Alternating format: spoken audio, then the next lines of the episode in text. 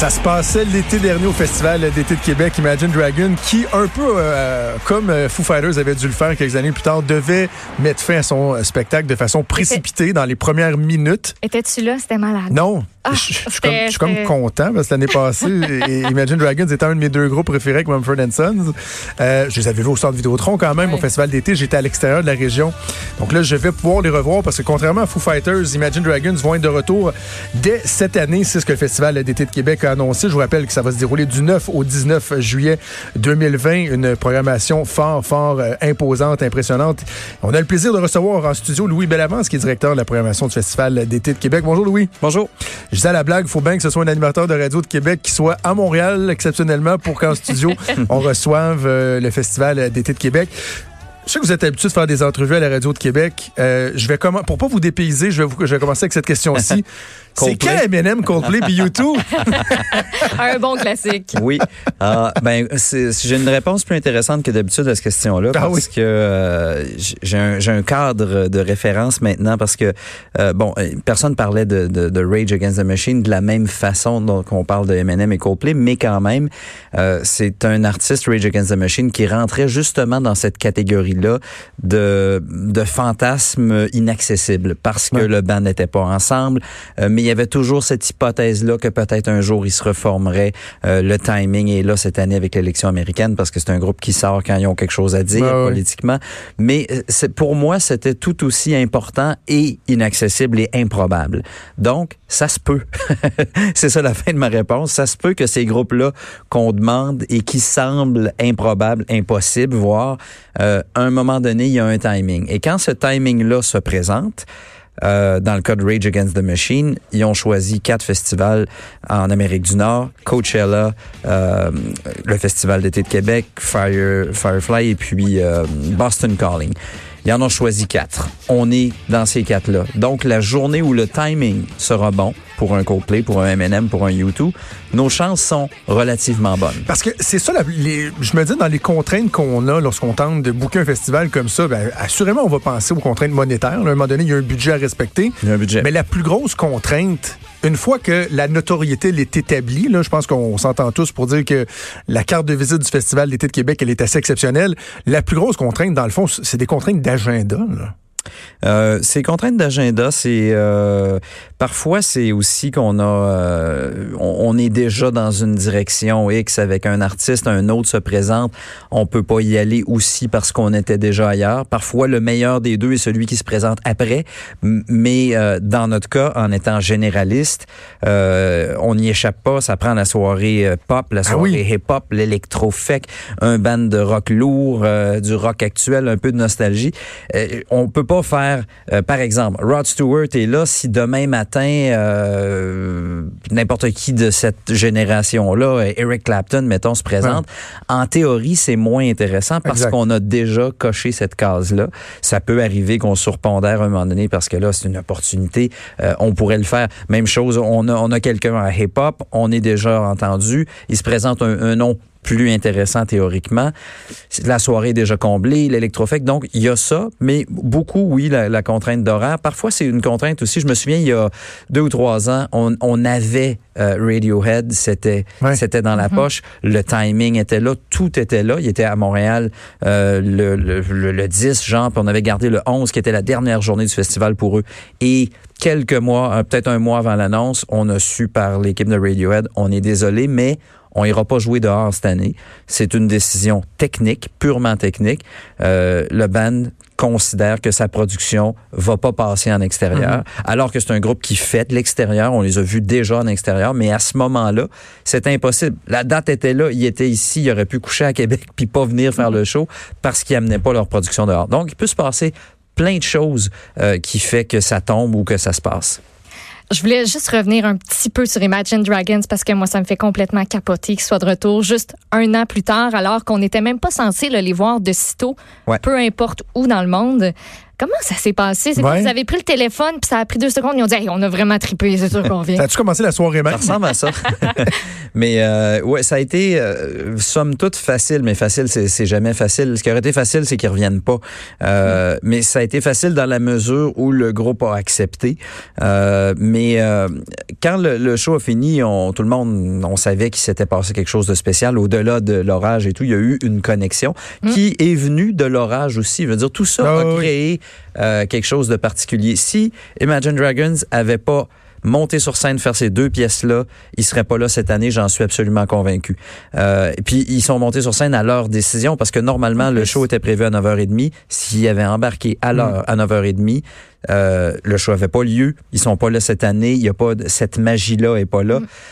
Je vais les voir un petit peu avant. Je leur dis si vous rentrez à 9h30, euh, il y a- c'était 40 minutes avant le show. Je leur dis Hmm, peut-être qu'on va même pas commencer. Puis si on commence, on jouera pas longtemps. Ils prennent la décision de couper le, le changeover qu'on appelle donc le, le 30 minutes qu'ils ont pour s'installer, qui est un minimum. Euh, Ils ont réussi à couper 15 minutes. C'est le 15 minutes qu'on a eu. Euh, et dans ce 15 minutes-là, il s'est passé quelque chose. Des fois, les gens, on est là, on est dans le public, on regarde un show, puis on dit, c'est-tu moi ou ils, ils trippent autant que nous autres? Oui, oui. Ça y allait. C'était ça. Je veux dire, eux autres sont sortis de scène, ils ont fait Oh my God, qui, qui sont ces gens? Qui s'en vont pas quand il pleut, quand ils ventent à 80 km heure, qui restent là. On- donc, on savait qu'on avait, comme la, la connexion avait passé, le courant avait passé, donc on se disait, à un moment donné, on va le refaire. C'est devenu clair dans les jours suivants. J'ai échangé des, des courriels avec eux, des appels, puis on a dit, oui, oui, euh, il y a un intérêt à refaire ça. Et euh, je suis allé à Los Angeles au mois d'août, même pas un mois après le show. J'ai rencontré leur équipe, on avait prévu un meeting pour discuter très ouvertement. J'arrivais même pas avec une offre pour cette année. Mais euh, après ça, on a regardé le, le planning, puis le groupe était en pause cette année. Et là, après, ça pouvait être très long. Même chose qui s'était passé avec les Foo Fighters, parce qu'il allait revenir, avec- il allait pas revenir sans un nouvel album. Quand il allait avoir un album, il allait faire une tournée en salle, logiquement en arena, qui allait se promener peut-être pendant deux ans. Euh, donc là, on regardait comme un horizon 3-4 ans. Et puis là, est arrivé dans cette rencontre-là l'idée un peu folle reviendriez-vous dès l'année prochaine en, en- en congé? Euh, puis euh, je pensais vraiment pas que ça, ça fonctionnerait. Puis ils ont accepté de dire d'accord, on le fait là parce que sinon on sait pas quand ça va se faire. Puis euh, les gars du band, parce que c'est eux qui ont pris la décision, euh, ont tellement aimé ça qu'ils sont prêts à faire ça. Fait que Fait que c'est- ça s'est confirmé vraiment, rapidement. Ouais. Vraiment un mois rapidement. après, wow. Ouais. Un mois après, c'était- c'était c'était fait. Euh, Dan Reynolds, parce que euh, j'ai accroché sur le fait que vous, vous avez dit, je, je leur ai parlé en, stu- euh, en- à l'arrière-scène. Le contact, vous, vous l'avez directement avec les, avec les artistes. Là. Un Euh, gars comme Dan rarement. Reynolds, OK, ça Très arrive pas souvent. Je, je l'ai quand il, il y a une, une émeute. euh, Situation euh, exceptionnelle. Des vents à 80 km Ok, ok. heure, un enjeu de sécurité quand la bouffe est pas bonne. euh, S'il y a des problèmes, on, on se parle. Sinon, c'est bien rare. Normalement, je les vois pas. OK, Imagine Dragons, donc, le 11 juillet, euh, pour moi, en tout cas, ça va être la plus grosse soirée du festival. Je vais assurément être présent. Mais revenons sur d'autres soirées. On a mentionné, bon, Rage Against the Machine, on a mentionné Rod Stewart. Moi, j'aime beaucoup la capacité du Festival d'été de Québec à avoir un équilibre dans sa programmation. Souvent, on va toucher notamment à la nostalgie. Et euh, le 13 juillet, avec Alanis Morissette, ça aussi, ça va être une soirée qui va être assurément mémorable sur les plaines. Un autre gros coup, là.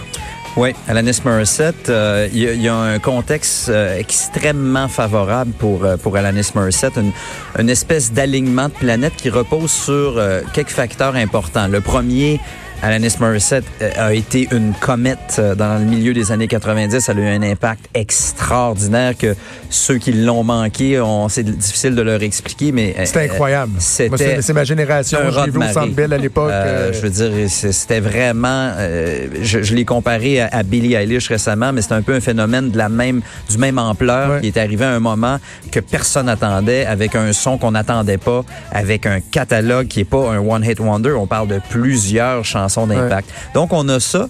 Combiné au fait que les années 90 en ce moment deviennent vintage. On Oui. est rendu là. Les années 80, c'est arrivé il y a 10 ans. Exact. Mais là, on arrive quelque part où soudainement le 90 est plus anecdotique et, et- et a cette espèce de charge émotive-là. Mais l'autre facteur bien plus important, c'est qu'on l'a pas vu. Elle a été extrêmement discrète euh, dans le dernier 10-15 ans. peu de gens l'ont même vu en spectacle.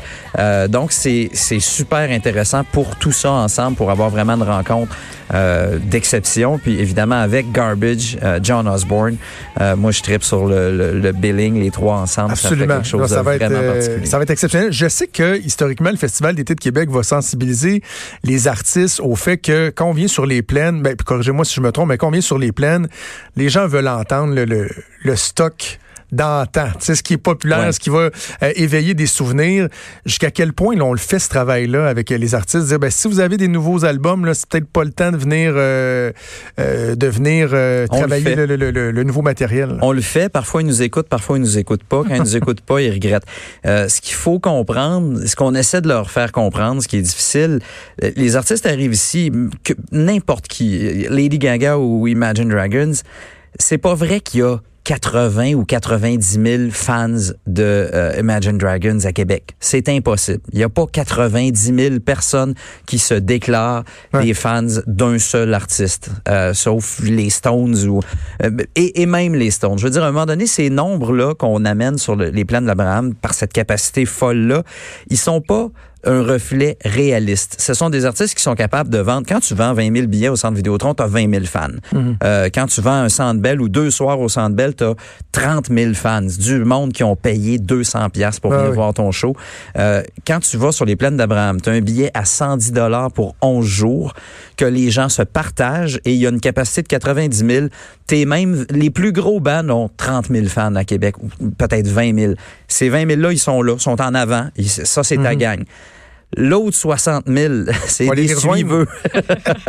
c'est des gens qui sont emportés par l'émotion du festival d'été, qui sont curieux, qui connaissent deux, trois chansons, qui fort probablement auraient jamais acheté un billet pour aller voir le groupe au Centre Bell ou au Centre Vidéotron, mm. euh, même s'ils les aiment bien. Mais c'est pas tout le monde autour de nous qu'on connaît qui, qui, qui, achète des billets à 100 dollars pour ben aller voir des concerts en aréna. C'est vraiment pas la majorité.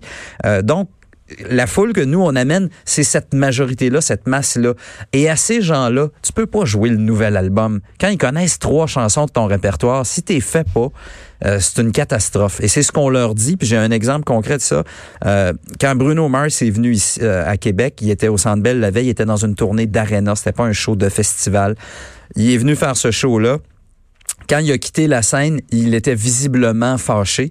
Euh, ça n'a pas paru sur scène. Non, vraiment pas. Puis euh, on a, il a placé un appel à son management en Californie. J'ai eu un appel le lendemain euh, du gars qui semi rigolait avec ça, mais il me dit on s'est fait donner du un chardon. ouais. par l'ami Bruno. J'ai dit mais mon Dieu, c'était tellement un bon show. Qu'est-ce qui s'est passé? Il dit il savait pas où il s'en allait. Il comprenait pas ce qui se passait. Il est arrivé, il a embarqué sur scène. Lui, il savait, savait pas dans quelle ville il se réveillait. Il était sur une tournée immense. Et il a fait son show de nouvel album d'Arena et tout. Il a pas fait un show pour la plus grosse foule qu'il avait vue dans sa vie à ce moment-là. Et il, disait avoir su, euh, j'aurais changé mon pacing, j'aurais joué plus de hits, j'aurais fait ci, j'aurais fait ça. Personne s'en a aperçu, mais c'est vous dire comment il a, oui, ce, ce, travail-là doit être fait. C'est important que les artistes le comprennent. Mais, mais je suis surpris parce que moi, pour euh, être je suis particulièrement un fan de musique alternative, rock. Dans tous les shows que j'ai vus au Festival d'été de Québec, Bruno Mars est assurément dans mon top 3. oui, c'était un show exceptionnel. C'était formidable. Imagine ça avait été de bonne humeur. Mais ça montre aussi à quel point la foule, les gens qui se déplacent à Québec, ça impressionne les artistes. Puis que même si on leur, j'imagine, on leur présente des images, vous faites des, des, vidéos qui sont incroyables de chaque spectacle. La gang de Nova Film qui sont incroyables. Oui, bravo, mais à quel point ils comprennent pas avant de le vivre qui capote? Ben, c'est majeur. ce, ce rapport-là, il est particulier. Puis euh, on le voit, on le voit soir après soir. Des exemples comme ça, j'en ai tellement. Même ces grands, grands noms-là, même les, les Rolling Stones, ils, ils, jouent pas devant 80, 70, 80, 90 000. Ils vivent ça une fois dans leur vie à un moment donné. Même si c'est des artistes qui sont au niveau stade. Les artistes de stade, il y en a peu. Les artistes que, où on annonce des tournées stade, il y en a très peu.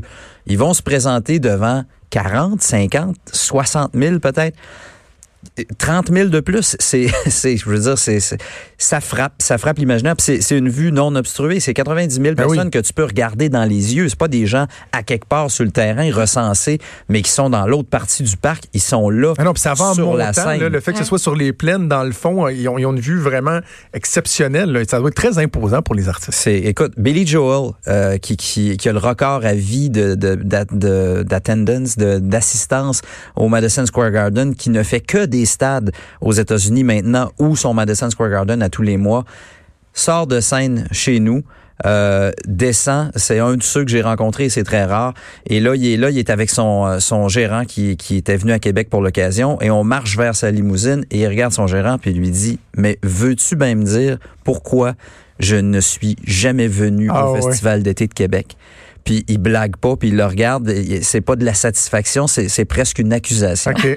Fait Wow. on a beau dire ce qu'on veut, quand il embarque sur scène, quand il arrête de chanter, il lâche le piano dans Piano Man, puis qu'il y a 80 000 personnes, Ah ouais. ça, punch. Qu'est-ce que tu veux? C'est- Ils ressentent ça très, très clairement. Bon, il y a des gros noms, mais j'imagine qu'il y a toujours aussi les, les coups de cœur du responsable de la programmation, vos coups de cœur. Est-ce que je me trompe si je dis que euh, le fait d'avoir été capable d'attirer une artiste comme Halsey, c'est c'est un, un, un coup que personnellement vous avez pas mal apprécié? Oui, on a beaucoup. Écoute, Halsey, c'est euh, c'est- un beau timing. On essaye toujours de faire des trucs qui sont très, très ascendants. Ouais. Euh, je, tantôt, on parlait de Bruno Mars, qu'on a fait très tôt dans son build-up. Ouais. Euh, euh, c'est arrivé la même chose avec euh, avec Shawn Mendes, qu'on avait booké très longtemps d'avance, parce que des fois, on a booké le show un mois avant d'annoncer, des fois, on l'a booké un an avant d'annoncer. Euh, puis dans le cas de Shawn Mendes, par exemple, ça s'était fait très, très tôt, et la progression avait été constante jusqu'à son passage au FEC. Halsey, c'est le même pari. Euh, donc, on était là, nous, euh, au début, début. C'est une conversation qui, qui date de deux ans. Et puis, on se disait, le timing s'en vient. On parlait avec son équipe, on parlait avec son label, puis il nous disait, attends, c'est la prochaine grande star de la pop. Et puis, c'est un, un pari. Euh, puis, on a fait ce show-là. On a- C'est un des, c'est peut-être le premier show qu'on a confirmé cette année. C'est le premier show, je pense même. C'est avant le festival de l'année passée. Tout ça sur un sur un gamble, un lancement de dés, de se dire la sortie de l'album va fonctionner. Euh, et là, on nous dit, elle va faire les Grammys, elle va faire ci, elle va faire ça, elle va faire Saturday Night Live. Il y a des gros clips qui s'en viennent, des collabos, elle a écrit avec lui, avec lui. Puis là, on voit avec elle que ça se passe pas mal. Euh, le- le- L'air d'aller est là, est vraiment sur une trajectoire très, très forte. On la voit partout. On pense que d'ici à juillet, ça va continuer à se bonifier. Donc, c'est le genre de truc qu'on aime beaucoup, effectivement. Aviez-vous commencé à travailler sur Billie Eilish l'année passée, peut-être? Ben oui. l'année prochaine? C'est la nouvelle préférée de, de Jonathan. Ah, Fait que- Billy, euh, l'année passée, on a, on a une histoire. euh, Pour vrai, il y a des. on a une ah ouais. histoire triste avec Billie Eilish parce que l'année passée, euh, on me parle de ça qu'à un moment où personne n'en parle, je vais la voir à Nashville à un moment donné, puis je vois bien que ça se passe, puis que les, les jeunes sont là, mais là on n'est pas, on fait pas des arénas, c'est c'est un phénomène marginal. Euh, ça s'est fait très très très vite. Puis à un moment donné, je me décide, mais je me dis tout le temps, c'est pas rendu ici, calmez-vous tout le monde, ça va prendre un certain Euh, je leur parle de l'année d'après, puis ils voulaient le faire l'année passée, l'année passée. Puis je finis par faire une offre euh, pour faire le, le, le- la plage Georges V euh, au, au parc euh, Grand, euh, voyons, euh, Georges V, Saint-Loto-Québec. Voilà, c'est difficile de se retrouver toutes les dénominations. Oui, hein? Puis là, je leur fais une offre euh, raisonnable, que je trouve raisonnable, mais pour moi, c'est un pari, c'est un gamble. Je me dis, ouf. Et là, on parle pas de la scène principale. Pour ceux qui me suivent pas, on est sur la Oh, deuxième scène dans une capacité de 10 000 euh, à l'époque ou 12 000. Puis moi, je, je trouve ça audacieux. Euh, et finalement, ils me disent, ben d'accord, on le ferait, mais euh, ça prend temps. Euh, puis là, les chiffres qu'on parle, OK, on va, on va prendre des vrais chiffres qui sont pas des vrais chiffres pour que vous voyez la Oui, oui. progression. Je leur offre trois piastres que ce que je considère qui est raisonnable, ils me disent à 5 piastres, on confirme. Je fais non, non, non, non, non, non, ça vaut pas 5 piastres, oubliez ça. Là, on, Ah est, non. on est très, très en amont euh, du festival. On est des mois avant, au début de l'automne. Je viens de l'avoir, puis je prends ce pari-là. Le temps passe, le temps passe. Je reviens vers eux, je sais pas, je vais être rendu en octobre. Là, je leur dis, ben, euh, d'accord, 5 piastres. On y va pour euh, la deuxième scène. Et là, je me fais répondre, 5 piastres d'accord, mais euh, c'est pas une deuxième scène, c'est la scène principale. C'est la grosse scène. Puis là, je fais, ben, êtes-vous fou? Je suis même pas certain qu'on puisse le jouer sur la deuxième scène. Je suis nerveux, je rigole. Je leur dis, les gars, vous êtes vraiment confiants, bravo. Euh, puis c'est des gens que je connais très bien, c'est le, même team que Lord, c'est exactement la même famille. Euh, qui sont venus à Québec, qui connaissent bien le festival. Fait que quand ils me disent première scène, deuxième scène, ils l'ont vu de leurs yeux vus. Euh, donc, euh, je, je, je, je rigole avec eux, puis je dis, si je trouve une première partie sur la grande scène, je vous fais signe. Là, ils font, bon, on serait pas fermé à ça. Le temps passe, arrive une offre de première partie sur la grande scène, parce que tout ce temps-là, le buzz, il monte, il monte, il monte. Et puis là, ils me disent, euh, c'est headline ou rien.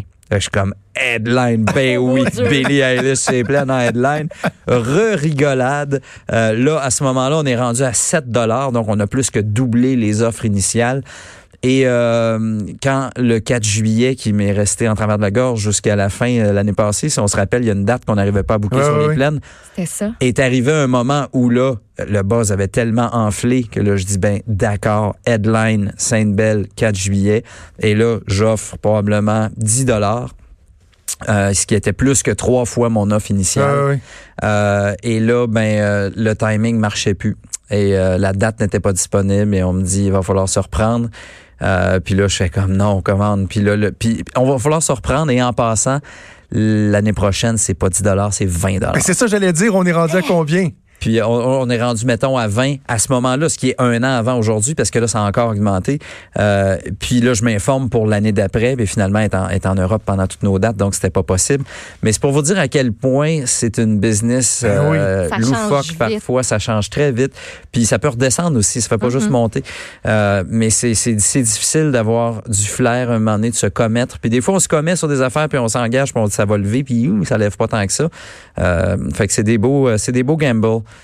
mais euh, parfois on se fait prendre de vitesse. Ça a été le cas avec Billie Eilish. Bon, on va fermer la, la parenthèse Billie euh, Eilish et euh, continuer sur la programmation du festival.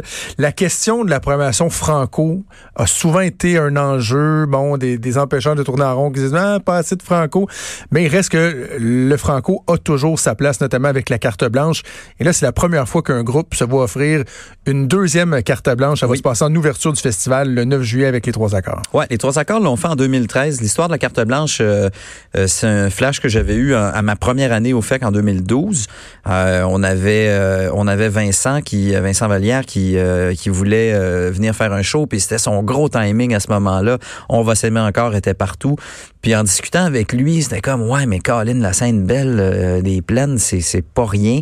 Euh, on, on peut-tu faire ça? Puis là on s'est dit ben crème on peut le faire avec son équipe puis avec lui. Puis on dit on peut le faire mais on va on va tonifier le truc, on va te donner une chance, on va s'investir avec toi. Puis c'est de là qu'est arrivée cette idée-là.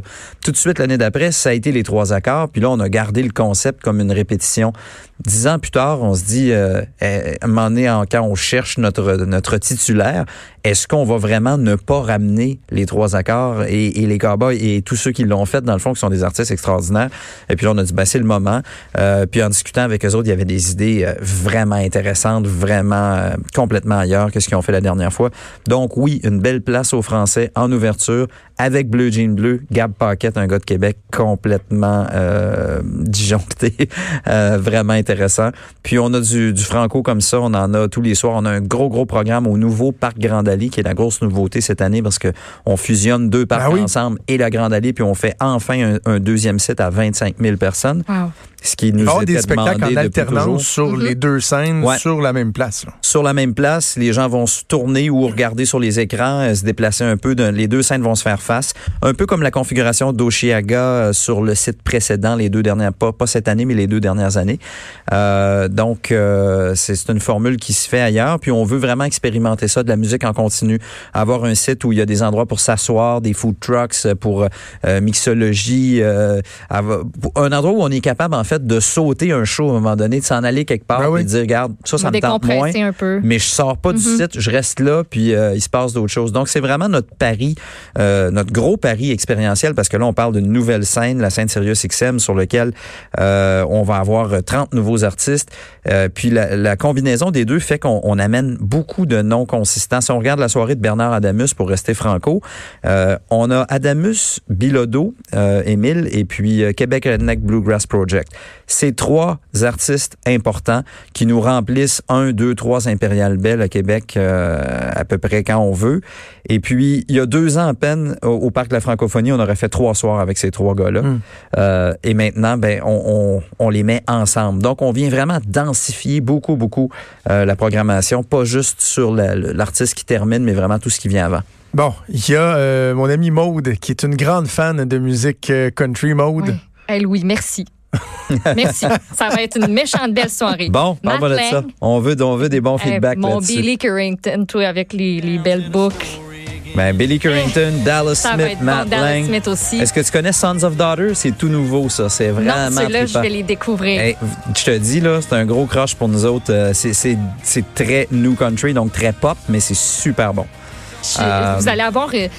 Si vous connaissez pas le country, si vous en écoutez pas, c'est pas grave. Essayez-vous. L'ambiance, j'en suis certaine, va être une des meilleures du festival, je pense. Ben, je pense aussi, on a, ça fait longtemps qu'on voulait faire quelque chose sur la deuxième scène, mais on se disait, faut que ça marche. On peut pas faire du country pour faire mhm. du country, ça prend des noms.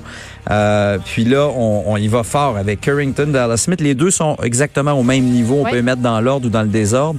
Donc, c'est deux beaux noms, deux belles prises dans ce nouveau site-là à 25 000 pour une soirée complète de country qui débute à 18 h euh, fait que c'est un beau test qu'on fait, puis on, on, le voit, on l'entend à Québec. Je pense que ben, au Québec en général, particulièrement à Québec, euh, ça progresse le country, le new country, c'est vraiment en train de s'installer.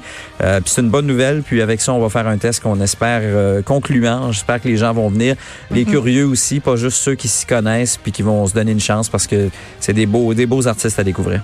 On parlait du 4 juillet l'an dernier, euh, quand ce qui était resté vide pendant un bon moment, un petit moment en tout cas. Là, c'est le 17 juillet. Oui, on a voulu se refaire le scénario euh, diabolique. Est-ce que Louis une coche qui est pas une case qui est pas cochée encore là, quand on parlait d'équilibre avec les styles de musique? Est-ce qu'il y, y, en a. Écoute, c'est pas un secret où on n'a pas on, a Rage Against the Machine qui est du rock alternatif très lourd, mais on n'a pas de métal. Il y en a pas.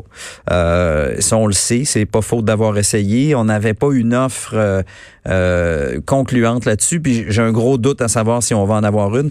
Quand il y a une case libre sur une programmation comme ça, ça veut dire qu'il y a quelque chose qui devait marcher qui n'a pas marché. C'est jamais, euh, c'est jamais parce qu'on n'a pas eu le temps de s'occuper du 17, on faisait le 18. Ah donc c'est tombé très récemment un projet qu'on était convaincu qu'il se ferait. Avec là, c'est une vraie page blanche. Euh, c'est le moment pour les suggestions. c'est stressant, ça? Mais euh, non, on a du temps. On est juste en février. C'est la première fois qu'on on annonce en février. Mais c'est un peu, c'est un peu plate. C'est sûr qu'on aime arriver tout près. La grille est pratiquement complète à l'exception de cette euh, cette case-là qui est importante.